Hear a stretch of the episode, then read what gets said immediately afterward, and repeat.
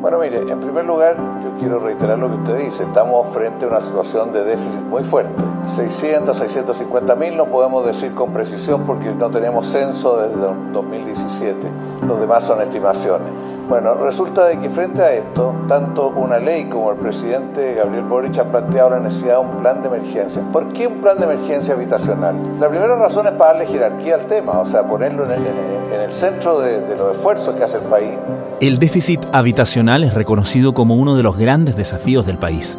Se calcula que más de 600.000 familias no tienen acceso a la vivienda que necesitan, el déficit más alto en 30 años. Son cientos de miles de familias que viven en campamentos, allegadas o hacinadas. Según los últimos catastros, en Chile hay más de 110.000 familias repartidas en aproximadamente 1.000 campamentos.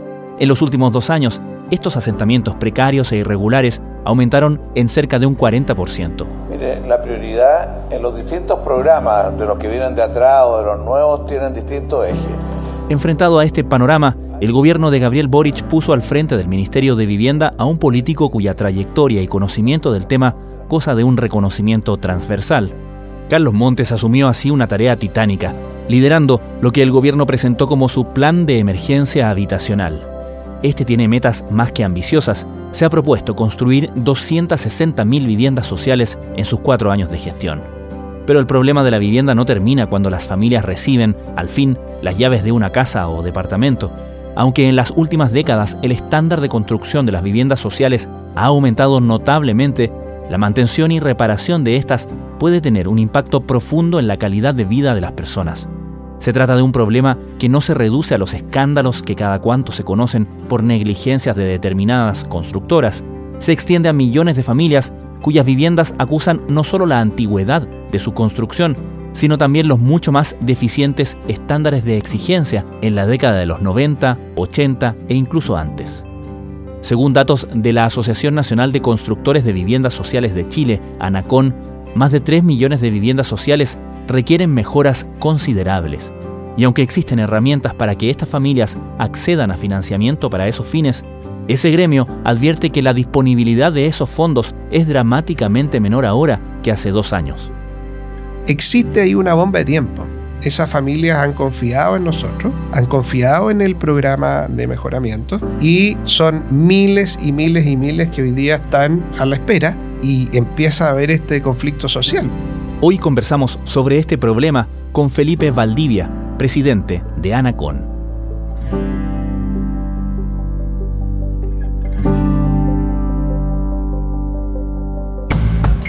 Desde la redacción de La Tercera, esto es Crónica Estéreo. Cada historia tiene un sonido. Soy Francisco Aravena. Es jueves 15 de julio. Se habla del orden de 600.000 viviendas que estarían al debe, es decir, el déficit habitacional ronda en eso. Ahora, parte en 600.000. Depende del termómetro con que se mida, puede ser más. ¿sí? Vivienda nueva. Vivir aquí es muy sacrificado. ¿Por qué? Porque los vecinos de alrededor miran no te miran con buenos ojos porque piensan que aquí es gente mala, gente que anda robando, todas las cosas, ¿cachai? Pero no es así, aquí vive gente que trabaja, gente humilde que trabaja.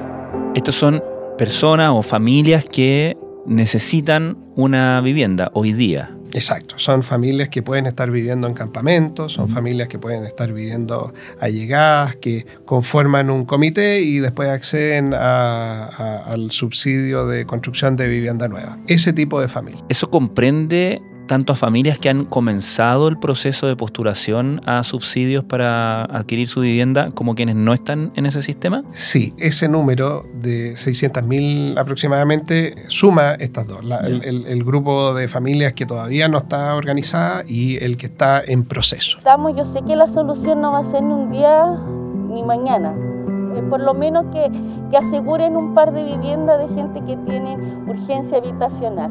Típicamente, una familia que comienza el proceso de postular un subsidio habitacional, ¿cuánto se demora en recibir una casa? Ese número es súper duro. Ya. Los promedios hablan de entre 7 a 8 años. Desde que la familia se organiza hasta que recibe su casa, pueden pasar perfectamente 8 años. Cuando yo te digo los promedios, quiere decir que hay proyectos que demoran aún más, se mm. complejizan aún más. El proceso es lento, a todas luces. De acuerdo con un estudio realizado por Déficit Cero, existe una insuficiencia habitacional de más de 640.000 viviendas. De ese total, el 84,4% son familias que están de allegados, hacinados o que viven en domicilios irrecuperables. ¿Cómo ha cambiado o no, digamos, cómo ha evolucionado las condiciones para construir viviendas sociales en nuestro país? Si nos vamos a lo técnico, han mejorado mucho. El estándar de calidad hoy día, tanto en términos de estructura, la cantidad de metros cuadrados y cómo se entrega, o sea, el nivel de terminaciones, sí ha mejorado mucho. Lo más importante eh, es el tema sísmico. O sea, la norma sísmica ha mejorado, por tanto, la estructura de las casas, de los edificios nuevos es muy buena. ¿Esas son mejoras que se hicieron post 2010? Eh, claro, post terremoto hubo una mejora en la norma sísmica. Después tiene que ver con la cantidad de metros cuadrados. En los años 90 habían departamentos sociales que se entregaban con 38 metros cuadrados. En los años 80 y 90 habían viviendas que se construían con 12 metros cuadrados, eran casetas sanitarias. 12 metros cuadrados, un baño, una cocina y después la familia hacían lo que pudieran. ¿Sí? Entonces tú te imaginas lo que construían, lo que ampliaban, cómo lo hacían. Son casos realmente complejos desde la perspectiva social y la seguridad. O sea, mm. Cuando hay un incendio en una población de esas características, pucha, ni te cuento las desgracias que ocurren. Según el ministro de la época, este tipo de casas será una solución de urgencia en un contexto de precariedad de la vuelta a la democracia, en que muchas familias terminaban viviendo en campamentos. Entonces sí se ha mejorado en términos estructurales, en términos de cantidad de metros cuadrados y también la forma en que se entrega. Se, avanzó un poquito en términos de terminaciones. El concepto siempre fue para los edificios de, vivienda social que fueran en una condición de obra gruesa pero habitable. Ya. Que tuvieran todo el equipamiento pero no con un nivel de terminacional. Ahora, hay otra línea en donde también se ha mejorado la calidad constructiva que tiene que ver con las condiciones energitérmicas. Hay condominios de vivienda social que se entregan con aislación térmica, acústica, con sistemas de ventilación mucho más elaborados que abrir y cerrar una ventana, con termopaneles. Entonces, todo eso habla de que hay una mejora en varios aspectos. ¿Y esas variables, perdón, de qué dependen? ¿De qué depende que un proyecto tenga esa característica y otro no? Bueno, lo primero tiene que ver con la condición geográfica. Es decir, mientras más al sur estamos, las posibilidades que se asignen un subsidio adicional a las familias para poder mejorar las condiciones energitérmicas es más alto. ¿Ya? Porque realmente lo necesitan más. Pero también existe hoy día posibilidad de que se complemente el subsidio de construcción normal con subsidios de habitabilidad en la zona central. Y se están entregando proyectos de alto estándar, de muy buena calidad en ese sentido. Mm. Totalmente distinto a lo que pasaba, digamos, en los años 80 y 90, en donde la calidad y el estándar de construcción era muy inferior al de ahora. ¿Y eso ha ido mejorando por decisiones de las sucesivas administraciones? Es decir, ¿son, son decisiones de los gobiernos? Claro, yo creo que la lección aprendida durante todo esto voy a hablar de las cuatro últimas administraciones en términos de vivienda, es que se construyó en Chile con un criterio de cantidad versus calidad. Eso es lo que pasaba. Entonces vemos en las casas Copea, en los volcanes y muchas otras, porque no era solo eso, eso era emblemático. Claro. ¿Y qué es lo que pasa hoy día? Esas viviendas, hay muchas que hay que demolerlas hoy día hay muchas que hay que invertir en mejoramiento. Entonces, finalmente termina siendo más costoso para el Estado y digamos socialmente muy duro para las familias tener que habitar en esas viviendas de bajo estándar y de pocos metros cuadrados. Entonces, la lección aprendida es, mejor invirtamos una vez, hagámoslo bien hecho, las familias van a quedar en un departamento o casa de mucho mejor estándar desde el principio y no tener que pasar por gastos sucesivos para poder llegar a algo más o menos bueno. En nuestro reportaje de hoy vamos a hablar de un conjunto de viviendas sociales que se hicieron conocidas por sus llamativos colores, pero que causaron polémica al no resistir las intensas lluvias. Hablamos de las llamadas casas Chun, que fueron entregadas el año 2006 a familias que venían de la toma de Peñalolén. ¿Qué ha ocurrido con ellas después de 16 años?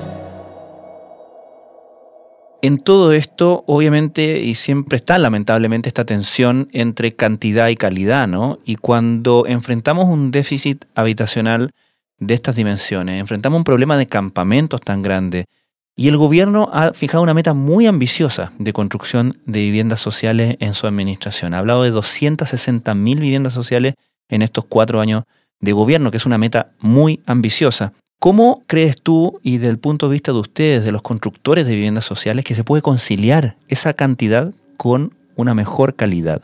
Claro, mira, el estándar ya está fijo. En términos de calidad no debería bajar. El problema es cómo se logra construir o cumplir esta meta ambiciosa que tú mencionas. Y ahí el ministerio está haciendo un trabajo que no le ha sido fácil porque tiene variables. ¿Cómo? Primero, el tema de la escasez de terreno y los costos del terreno. Segundo, el alza de costo de construcción. Material y mano de obra por sí sola han subido. Perdón, ¿han subido por condiciones internacionales? Claro, después de la pandemia el costo de los materiales subió y lo que ha subido versus lo mínimo que ha bajado hace que uno ya piensa que esos valores llegaron para quedarse. Ahí hay dos grandes inconvenientes que el ministerio tiene que resolver y bueno, ha hecho ejercicios. Entendemos nosotros que el ministerio ha intentado o está gestionando con bienes nacionales la adecuación normativa de ciertos terrenos para que puedan transformarse en uso de vivienda, para que puedan usarse como vivienda, cosa que nosotros consideramos que es extraordinario. Esto no es algo de lo cual como un gobierno u otro pueda sencillamente vanagloriarse, porque va a continuar más allá de nosotros. Estoy contento, esperanzado con lo que hoy día nos han presentado. Por cierto, que lo vamos a estudiar con detención, pero, pero esto ya se echó a andar. Disminuir el déficit habitacional es una buena noticia a todas luces. A nuestro parecer es una gran política. Porque claro, las familias viven de maneras absolutamente indignas. Si bien es una parte del problema, existe otra parte que tiene que ver con los mejoramientos de vivienda, que ahí es donde estamos un poco al debe, pero la política de construcción de viviendas nuevas es a todas luces muy buena. ¿Este año va a haber construcción o va a ser solo eh, en materia como de planificación o cuándo empezarían a construir? Mire, como decía el presidente, esto de la vivienda es un continuo y por lo tanto el ritmo que estamos construyendo hoy día es de 122 mil viviendas a cuatro años y lo que nosotros queremos es subir a 260 mil entregadas durante este periodo. Hoy día se están construyendo una gran cantidad de viviendas, efectivamente. La cifra última que yo tengo son como 54 mil las que se están construyendo en este momento. ¿Cómo es la realidad de ustedes, los constructores de viviendas sociales? ¿Qué tipo de empresas son las que participan de este mercado? ¿Son empresas grandes?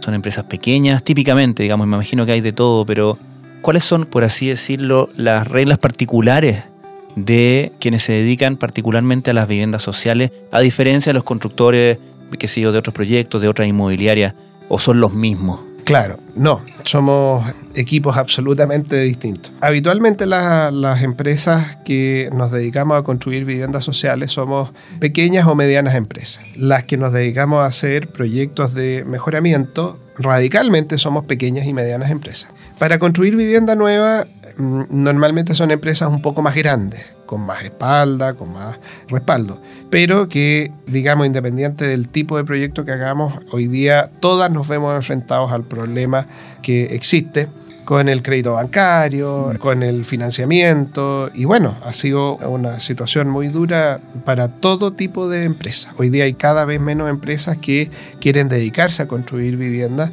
por las dificultades que tenemos que enfrentar en términos de financiamiento, en términos de apoyo bancario, el diferencial de márgenes pequeño eh, para los proyectos de construcción de vivienda. Entonces, eso se traduce en un riesgo muy alto. Entonces, hay muchas empresas que están saliendo y otras que definitivamente han quebrado. ¿Y eso se ha acentuado en los últimos años? Sí, se ha acentuado radicalmente. Hay muchas empresas que están cayendo, lamentablemente. Eso se traduce en un problema no solo para la organización, para la empresa, para el privado, para esa comunidad, sino que se traduce en problemas también para el proyecto. Si el proyecto no está bien financiado y el margen es muy bajo, aumenta el riesgo y la probabilidad de que ese proyecto quede a la mitad votado es alto.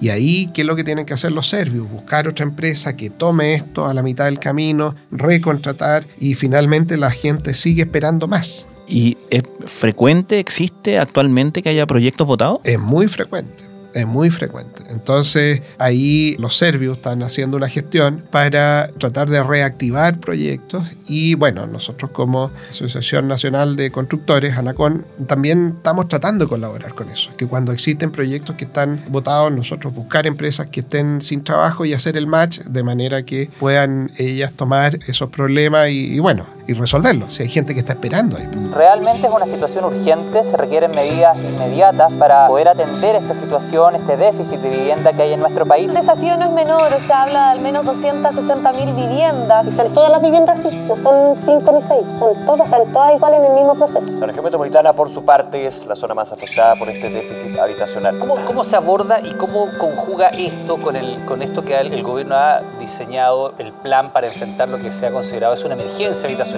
Donde hay tantas familias viviendo mal, donde hay problemas de conflictos, donde hay problemas de, que pueden desembocar en situaciones que no nos imaginamos. Y hay problemas valóricos, o sea, no puede ser que en este país tengamos esta situación. Estás escuchando Crónica Estéreo, el podcast diario de la tercera. Hoy conversamos con Felipe Valdivia, presidente de la Asociación Nacional de Constructores de Viviendas Sociales de Chile, ANACON. Hablemos de este punto que has tocado, Felipe, que es el mejoramiento de las viviendas sociales. Porque, claro, uno comete el error de pensar que el problema se solucionó para un determinado número de familias, el problema habitacional, cuando se le hace entrega de su vivienda social. Check para todas partes, se corta la cinta, se saca la foto, y cuando la casa es nueva, son todos felices, digamos. Pero, ¿qué es lo que típicamente pasa con una vivienda social después de eso? ¿Y cómo es el ciclo de vida de una vivienda social?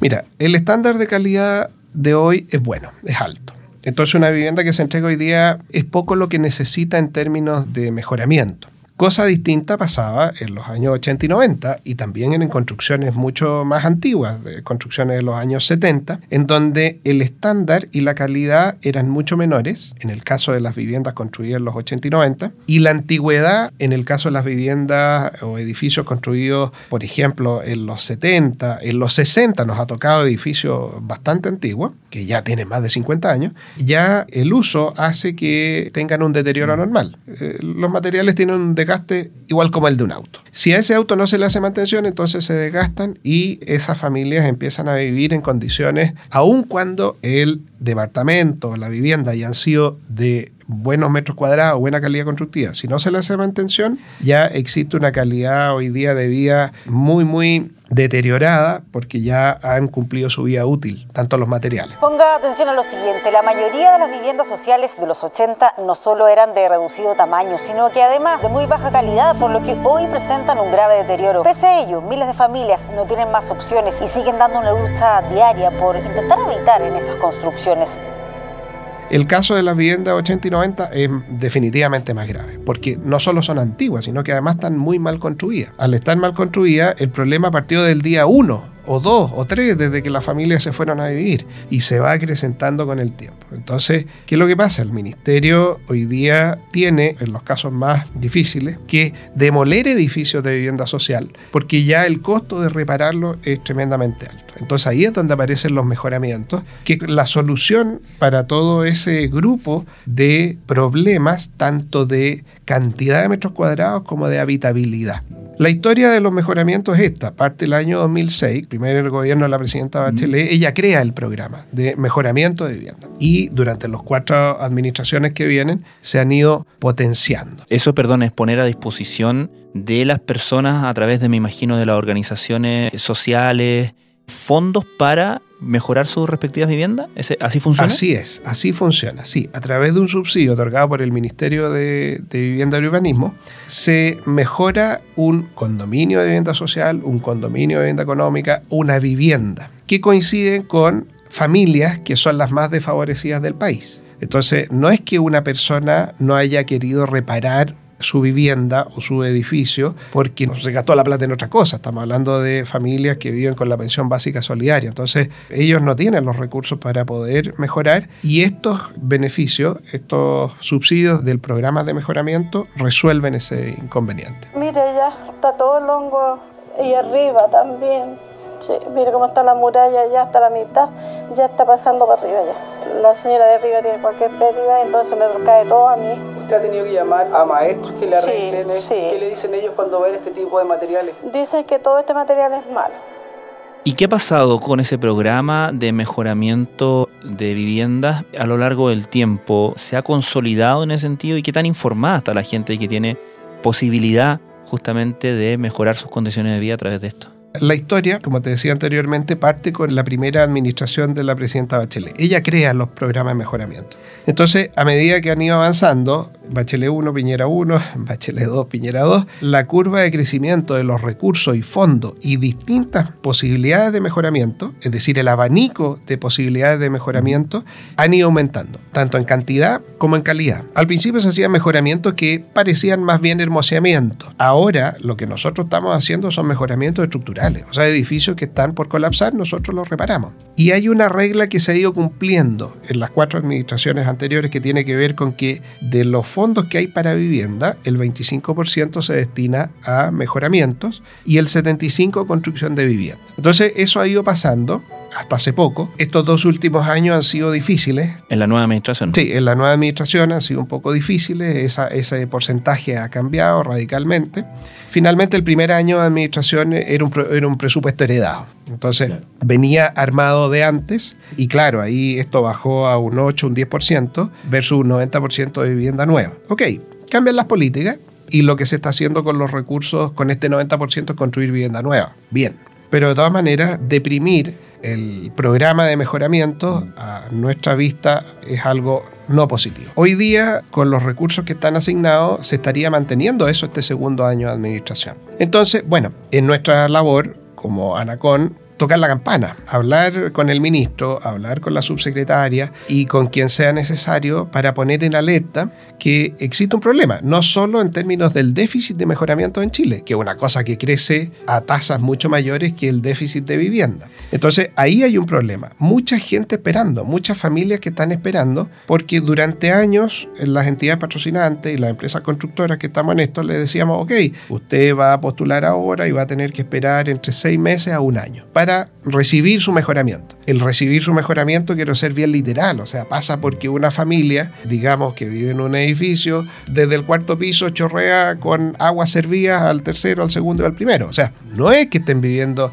en condiciones que puedan seguir esperando. Eso es por el mal estado de las cañerías. Mal estado del alcantarillado, del agua potable. Ese tipo de mejoramientos son los que incluyen estos programas. Entonces, a esa familia decirle, oiga, ahora ya no va a tener que esperar entre seis meses y un año, va a tener que esperar dos años y con las incertidumbres de que quizás va a tener que esperar un tercero, existe ahí una bomba de tiempo. Esas familias han confiado en nosotros, han confiado en el programa de mejoramiento y son miles y miles y miles que hoy día están a la espera y empieza a haber este conflicto social. Porque, claro, ¿por qué a mi vecina se demoraron seis meses? ¿Por qué al, al condominio de vivienda social fue ejecutado en un año y hoy día tenemos que esperar dos y además no tenemos certeza? Bueno, ese es un gran problema que nosotros queremos traspasárselo al ministro. Quizás no tiene todos los antecedentes y estamos a para que esto se pueda potenciar. Dentro de este año hay formas de resolver el déficit presupuestario, o sea, nosotros vemos maneras,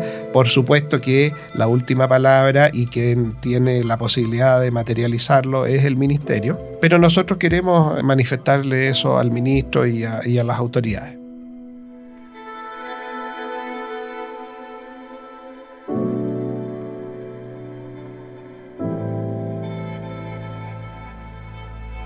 Felipe Valdivia, muchísimas gracias por esta conversación con Crónica Estéreo. Gracias a ustedes y estamos disponibles para cualquier otra consulta.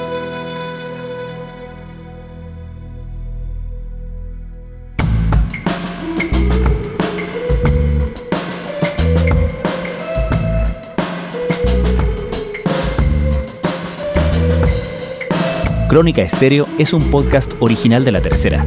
La edición y conducción es de quien les habla, Francisco Aravena. El diseño y postproducción de sonido son de Michel Poblete. Nuestro tema principal es Say Again de Citadel. Escucha todos nuestros episodios en Spotify o en tu plataforma favorita de podcast y en latercera.com. Nos encontramos mañana en una nueva entrega de Crónica Estéreo. Cada historia tiene un sonido el podcast diario de la tercera.